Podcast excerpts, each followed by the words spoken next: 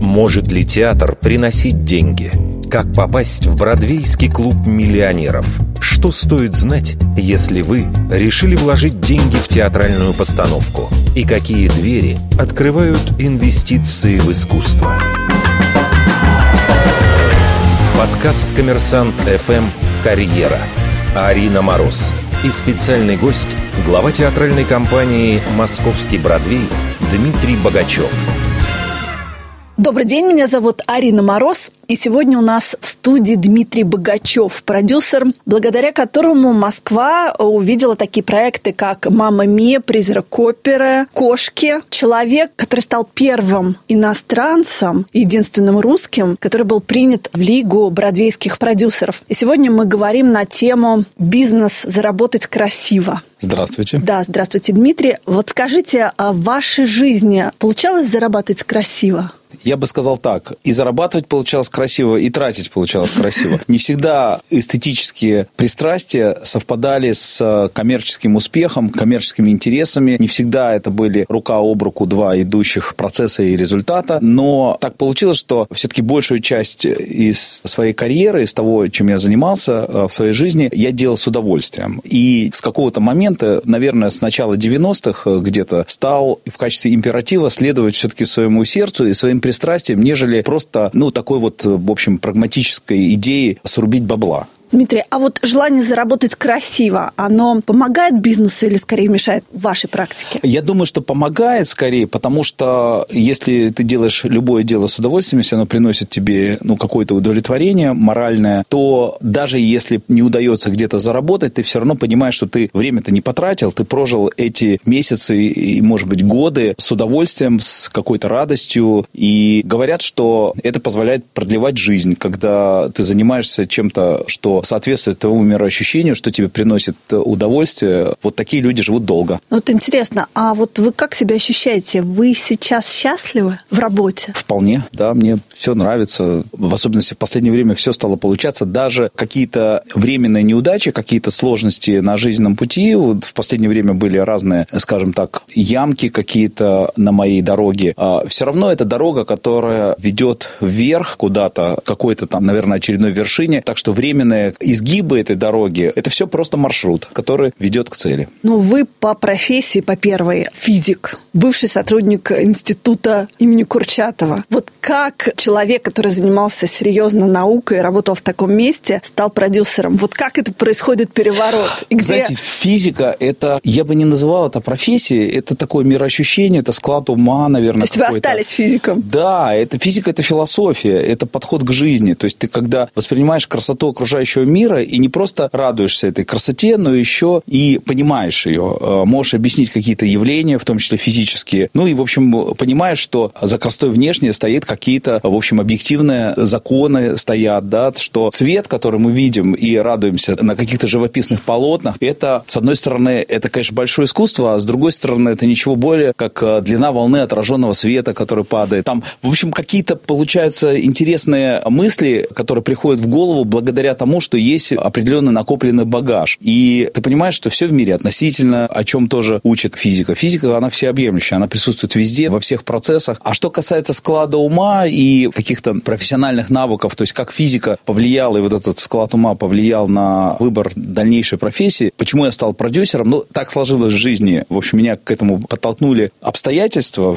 когда у нас в 95-м или в 94-м году в течение шести месяцев нам не, не выплачивали заработную плату, не очень большую в те времена, и на которую, в общем, и купить-то было сложно что-то. Но когда и этих денег не было, а в то время у меня уже была семья, и уже подрастала старшая дочка Полина, я понял, что помимо счастья, радости, в жизни которых мне было достаточно в тот момент, потому что наука меня очень, ну, по-хорошему мотивировала, возбуждала, то есть мне нравилась эта красота. Наука, в общем, тоже, что и искусство, они где-то, есть какая-то очень тонкая грань перехода между наукой и искусством. Не зря мы говорим о красоте устройства мира и восхищаемся этой красотой как настоящим искусством. Но в тот момент, это вот был, пожалуй, единственный момент такой в жизни, знаковый, когда преобладала прагматика в принятии решений. Я понял, что мне нужно зарабатывать деньги, чтобы просто физически кормить свою семью и себя обеспечить какое-то будущее. Ну, то есть речь о красоте в тот момент не шла? Тем не менее, мне повезло, потому что к тому моменту мы уже с моей женой занимались организацией разного рода концертов, каких-то фестивалей, относясь к этому как хобби, а не как средство заработка. И мне было достаточно просто переключиться на эту деятельность и начать зарабатывать этим деньги и стать профессионалом в том смысле, что поменять свою профессию, стать из любителя, который воспринимал это как хобби, эту деятельность, стать профессионалом, которому эта деятельность стала приносить деньги. Мы начинали с каких-то небольших проектов, потом как-то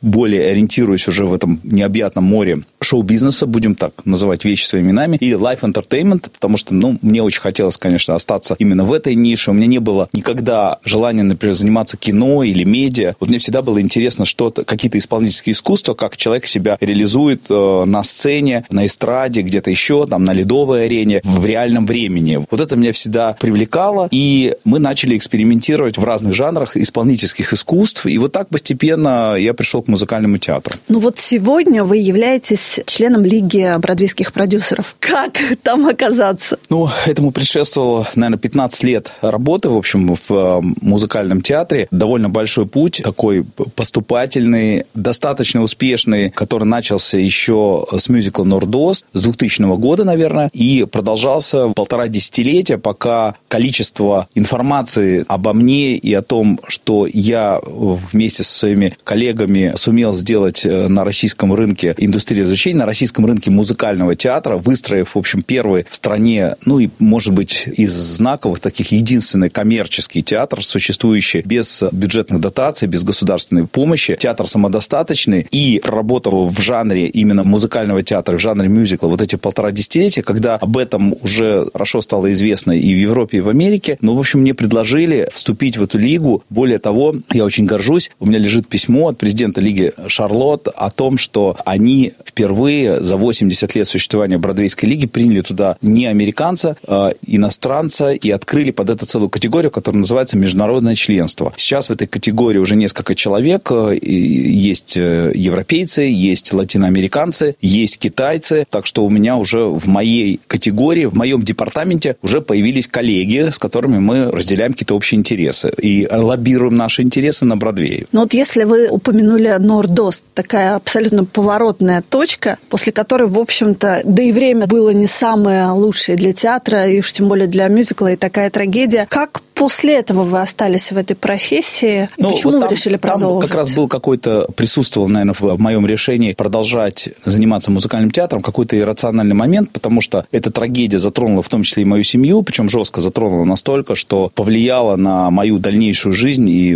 жизнь моих близких. И в тот момент, момент стресса, я дал себе, ну, если хотите, некий обед продолжать эту историю. Я обещал сам себе, что я могу, наверное, сделать так, чтобы чтобы все, что произошло, э, произошло с какими-то последствиями, то есть чтобы ну, все вот так вот плохо не закончилось и не остановилось из-за этой трагедии, что музыкальный театр, может быть, в каком-то смысле для меня станет вот той отдушиной, той нишей, тем вектором, которому я буду следовать, соотнося себя вот с э, теми людьми, которые пришли как зрители в зал, и для них все это закончилось трагическим образом, да, то есть это зрители, которые не досмотрели тот самый спектакль. Я подумал, что, наверное, если я буду продолжать заниматься музыкальным театром и ставить новые мюзиклы, я буду делать все возможное, чтобы люди досматривали эти спектакли до конца и уходили из театра приподнятые, одухотворенные, заряженные, наверное, его оптимизмом, потому что известно, что мюзикл это самый жизнерадостный такой, самый доступный жанр для массовой аудитории. Вот мне хотелось продолжать. И вот этой самой причиной стал вот тот самый незаконченный спектакль «Нордост».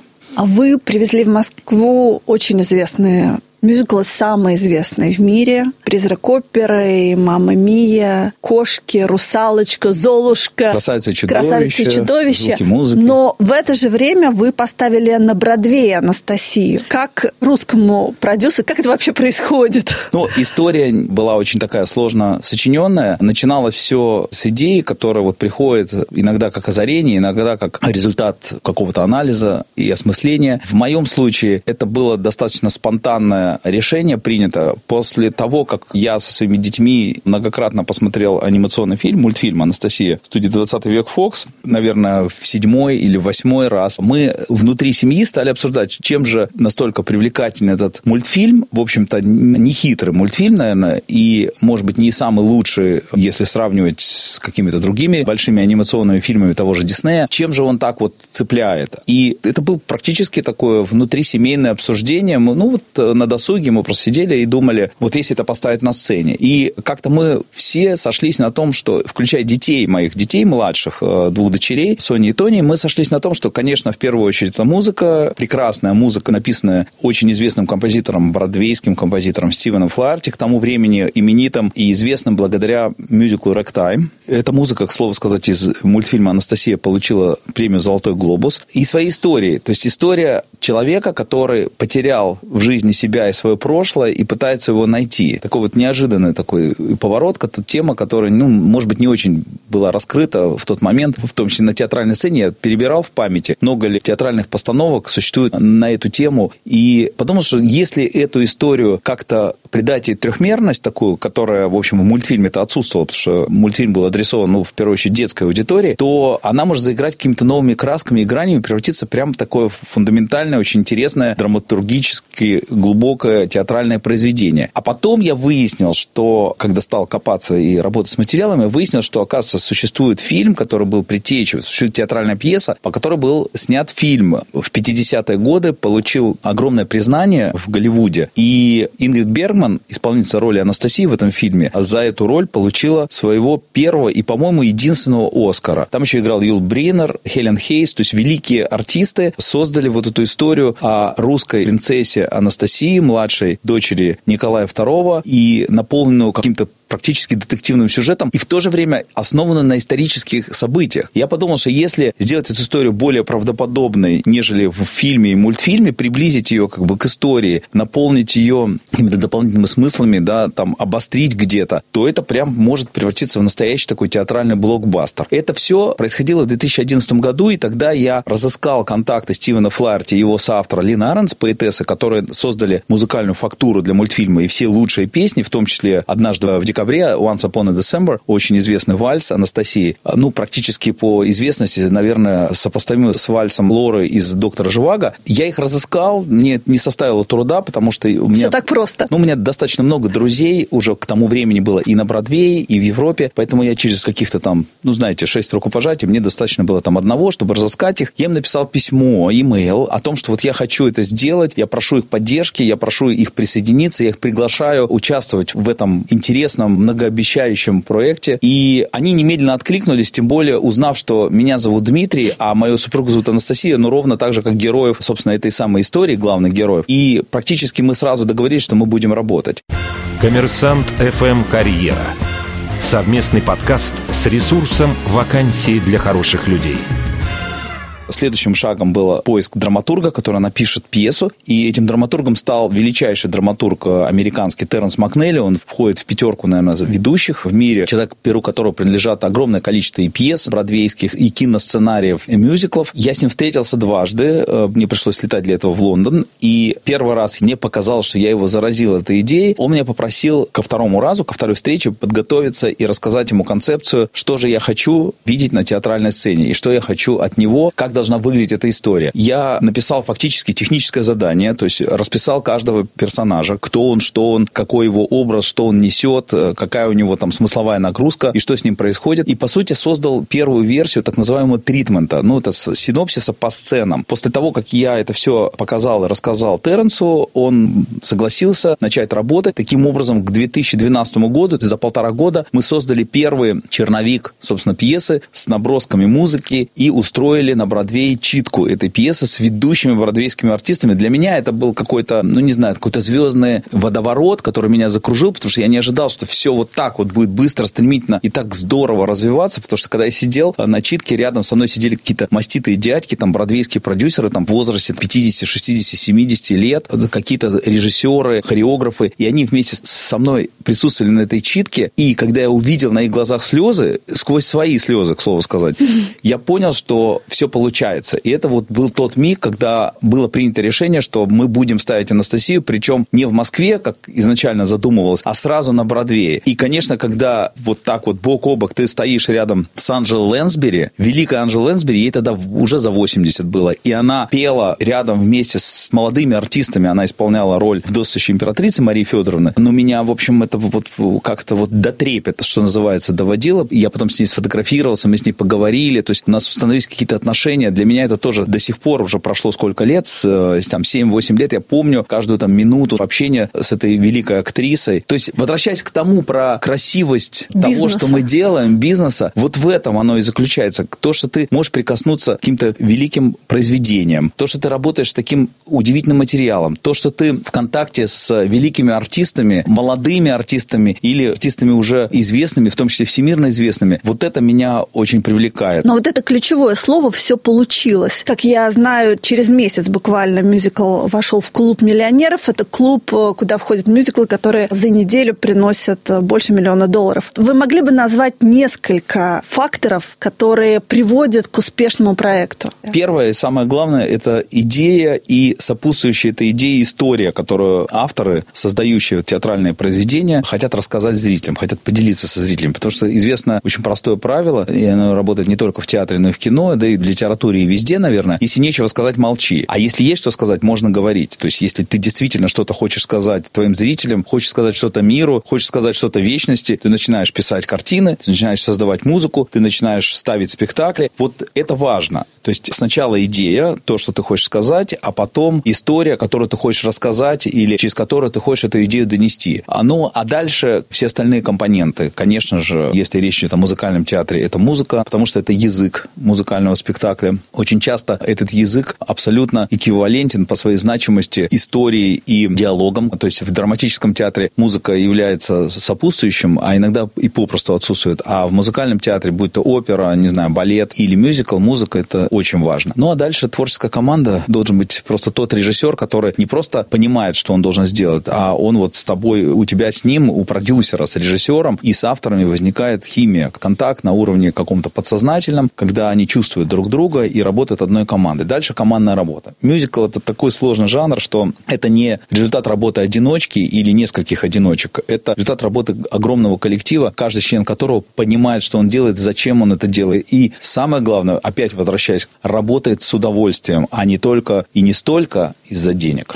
Ну вот, кстати, а для инвесторов в культуре высокие риски? Они выше, чем во многих других, скажем так, индустриях или точках приложения финансового потенциала, финансовых возможностей. Они выше, но и премия там выше. То есть в случае удачи там можно зарабатывать очень приличные деньги. Но все-таки инвесторы, которые рассматривают театр и музыкальный театр в частности только как средство зарабатывания денег, могут разочароваться, потому что инвестировать в театр должны люди, которые любят театр и которые понимают, что они могут сегодня потерять, завтра потерять, там, послезавтра завтра заработать, а еще позже заработать очень много. Но все-таки люди должны понимать, что риски высокие и может случиться по-всякому. Поэтому, если меня спросят совета, я бы не рекомендовал отдавать на постановочную деятельность, на такую вот э, театральную, да, или концертную, свои последние деньги. Если же деньги есть и их можно достаточно, рискнуть.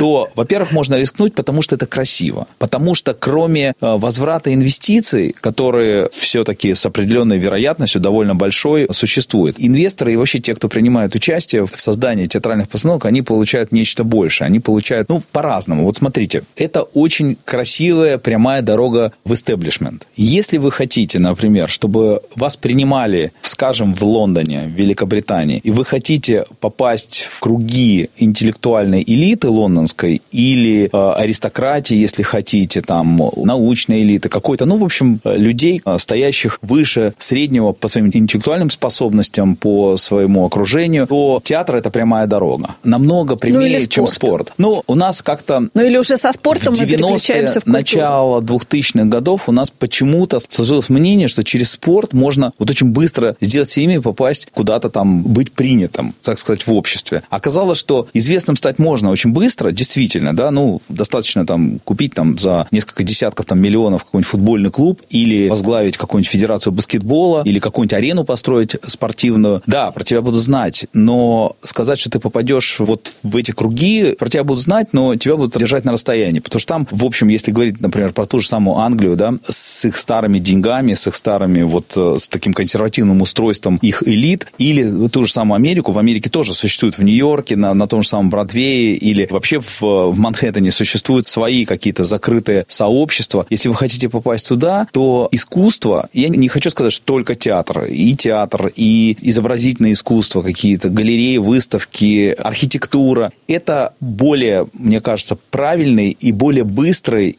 и более верный путь к тому, чтобы быть принятым. Ну, вот какой-то пример, да. Да, есть примеры. На мой взгляд, вот Лен Блаватник – это очень хороший пример того, как... Наш бывший соотечественник. Ну, наш бывший соотечественник, которым в общем, можно и нужно гордиться, потому что человек, который, он сейчас управляет компанией э, Warner Music, уже достаточно давно не управляет, он является владельцем этой компании. Он, по сути, построил, на его деньги была построена галерея Tate Modern, какими-то колоссальными вложениями около там 260 миллионов фунтов, что ли, вот какая-то такая цифра. То есть он э, является известным очень филантропом и жертвует деньги и королевскому балету английскому, ну и много других э, заслуг, э, за которые ему благодарна не только там англичане, американцы, европейцы, но я считаю, что все должны быть благодарны, потому что благодаря его участию мы имеем такие прекрасные там музеи, куда приезжают со всего мира люди посмотреть там картины, посмотреть спектакль. Недавно он приобрел театр Хеймаркет,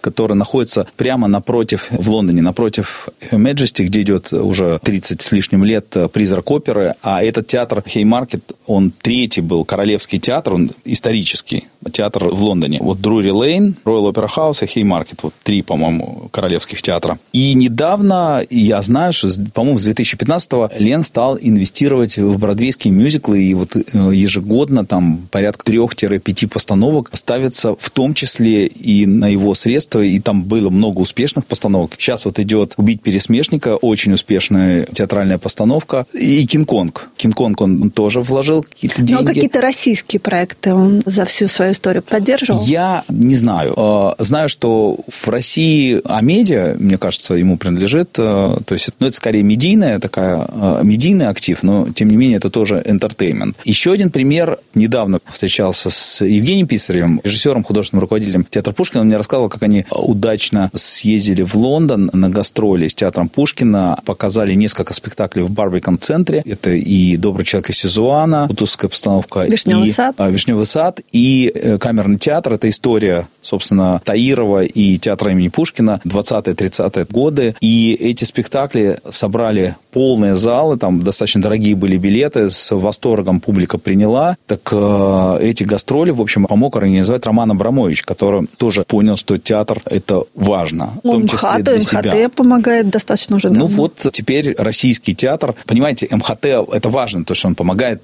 здесь, в России. А еще и важно же показать миру российский театр. И в этом смысле он делает, конечно, огромное дело, показывая английской театральной элите и не театральной тоже. И, может быть, быть, это будут и какие-то нью-йоркские гастроли, какие-то немецкие гастроли, что из себя представляет российский, русский театр сегодня. Коммерсант FM Карьера. Совместный подкаст с ресурсом «Вакансии для хороших людей». Я часто встречаюсь с продюсерами, с режиссерами за рубежом. Все помнят, каким был российский театр и русский театр при Станиславском, потом, значит, при Мейерхольде, Таирове, вот позже-позже, при Любимове. И как-то это вот, наверное, в 70-е, 80-е годы вот эта цепочка становится пунктирной и постепенно где-то растворяется. То есть у массовой аудитории, европейской и американской, у них нет представления о том, чем является э, российский театр в 2000-е годы. И это важная миссия, вот, которую театр Пушкина на себя. Ну да, есть, понятно, и Большой театр ездит на гастроли с своими балетами, но это все достаточно стереотипно повторяет то, что происходило и все прошлые десятилетия, начиная еще с советской власти, с большевиков, когда Большой театр из года в год ездил на с Хрущева, да, там они mm-hmm. начали выезжать на эти гастроли, и вот как-то это да, такое клише. Вот есть Большой театр, а вот есть еще театр Пушкина, а есть еще МХТ, и это важно, да, когда меценаты, филантропы начинают помогать театральному искусству. То есть мы сейчас должны понимать, понимать, что есть инвесторы, которые вкладывают деньги и ожидают их возврата и получения какой-то прибыли. Они делают очень нужное, полезное дело, очень важное. Но кроме того, есть филантропы, меценаты, спонсоры, которые деньги дают, не ожидая ничего взамен, а получая вот ну, какую-то имиджевые дивиденды, ну и просто делая какое-то полезное, хорошее дело. Вот с точки зрения бизнеса, какой проект в вашей жизни был самым удачным? Этот «Призрак оперы», который принес около двух миллиардов рублей от продажи билетов, это вал за два года непрерывных показов, 8 раз в неделю для почти миллиона зрителей. Это был рекорд за всю историю российского театра. Но мы как-то так вот к рекордам уже привыкли, потому что рекорды начались примерно, наверное, с мюзикла «Мама Мия» в 2006 2006 году. Но там не все шло гладко, какие-то были потери периодически. Ну, вот, кстати, а самый неудачный а, ну, вот, проект? Пожалуй, наверное, самый первый был неудачным. Это мюзикл «Кошки». Он унес порядка двух миллионов евро. Почему? Ну, я провел работу над ошибками. И только я, потому, что он был первым. причины. Не только. Ну, скажем так, то, что он был первым, следствием этого стал ряд ошибок, которые мы сделали, не имея опыта. Ну, я а, это имею в виду, открыли... что если бы от... сейчас, может быть, он был бы... Возможно, да, я вполне... даже почти уверен в этом. Ну, первая ошибка, мы его открыли на излете театрального сезона в марте. Это, по сути, за месяц, за два до окончания высокого сезона театрального в Москве, когда спрос на билеты радикально падает, уступая место дачам. Традиционно летом в мае народ забывает про все, и полоумевший едет за солнцем, за свежим воздухом на своей даче. А еще какая? Ну, маркетинговые были многие ошибки допущены. Мы не умели особо там продавать билеты в ежедневном прокате. До этого был только опыт мюзикла «Нордост» и опыт мюзикла «12 стульев». Недостаточно было накопленного этого опыта, чтобы правильно выстраивать рекламную кампанию. То есть это в основном были коммерческие ошибки, ну, ошибки маркетинговые, да. бизнес-ошибки. Угу. Ну, теперь за вашими плечами такой опыт. Вот что бы вы посоветовали инвестору, который решил вкладывать в культуру сегодня у нас? Во-первых, бы посоветовал изучать все-таки биографии и опыт тех, кто эту идею предлагает, потому что, ну, как и везде, достаточно много проходимцев, которые пытаются рассказать в красивых словах и подложить много разных фотографий, каких-то красивых историй о том, какие они успешные. Все-таки нужно анализировать информацию о тех людях, которые вам эту идею как инвестору предлагают, какой у них опыт, какой у них там исторический путь, какое соотношение у них удачных и неудачных проектов. А у вас и какое? Я не буду лукавить, не буду как бы сейчас рассказывать, что у меня все проекты удачные, но я бы так сказал, что, наверное, три четверти все-таки удач против четверти неудач. Это вот, наверное, такое грубо соотношение или характеристика, или критерий оценки моей деятельности за 20 лет. То есть я к этому пришел. Начиналось все там 50 на 50, 60 на 40. Ну, вот так приблизительно, наверное, пришли где-то 75 на 25. То есть с вероятностью три четверти та идея, которую я предлагаю, та идея, в которую я верю и прикладываю которую усилия, с вероятностью 75%, ну, может быть, 80%, окажется плодотворной, как говорил Остап Бендер, дебютной идеи, и принесет хорошие дивиденды. Но при этом все должны понимать, что это все равно риск, и когда вы подписываете инвестиционный контракт на Бродвее, продюсер, который вас привлекает, должен не просто показать вам в контракте те строчки, где написано, что это риск, и вы можете не вернуть все вложенные средства, можете вернуть только часть, можете потерять большую часть, меньшую, ну, в общем, можете и все потерять. Но он не просто должен показать на это, но он должен еще это артикулировать вслух. Это является must, это правило, принятое в индустрии и регулируемое законом. Я тоже, когда обсуждаю с инвесторами, когда им рассказываю о всех преимуществах, рисую красивые картинки и перспективы, я все равно напоминаю в конце, что, друзья мои, я не могу расписаться кровью, раз, поэтому я вас привлекаю как инвесторов, а иначе я бы пошел и взял бы в банк кредит под небольшой процент, если бы я был точно на 100% уверен в этом успехе, и сделал все либо на собственные, либо на кредитные деньги. Нет, я вас приглашаю, я вам предлагаю возможность красиво заработать, но при этом вы должны понимать, что есть риск. Красиво рискнуть. Спасибо. У нас в эфире был Дмитрий Богачев, человек, благодаря которому мы увидели такие мюзиклы, как «Красавица и чудовище», «Призрак оперы», «Мама Мия», а американцы увидели Анастасию. Спасибо. Коммерсант FM Карьера. Совместный подкаст с ресурсом «Вакансии для хороших людей».